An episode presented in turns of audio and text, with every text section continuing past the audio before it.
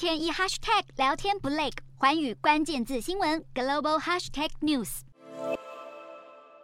拥有湛蓝海滩和美味的街头小吃，东南亚观光大国泰国在中国睽违三年重启国门后，敞开双臂要迎接大批中国游客到访，大抢陆客商机。有店家甚至已经准备好翻译机。观光客来到泰国也爱搭乘嘟嘟车，嘟嘟车司机引颈期盼陆客能够大举回归。由于泰国是要求所有入境游客提供至少两剂新冠疫苗接种证明，印尼和柬埔寨则是并未对中国旅客祭出任何入境防疫限制，因此外界预估中国开放后，东南亚各国可能会是受惠最多的地区。中国国际旅游交易会在去年十二月公布的调查显示，七成六的中国旅行社把东南亚地区列为恢复出境旅游时的首选地区。花旗集团表示，二零一九年时，中国出境旅游的游客高达一亿五千五百万人次，总共花费两千五百四十六亿美元，大约台币七兆八千亿，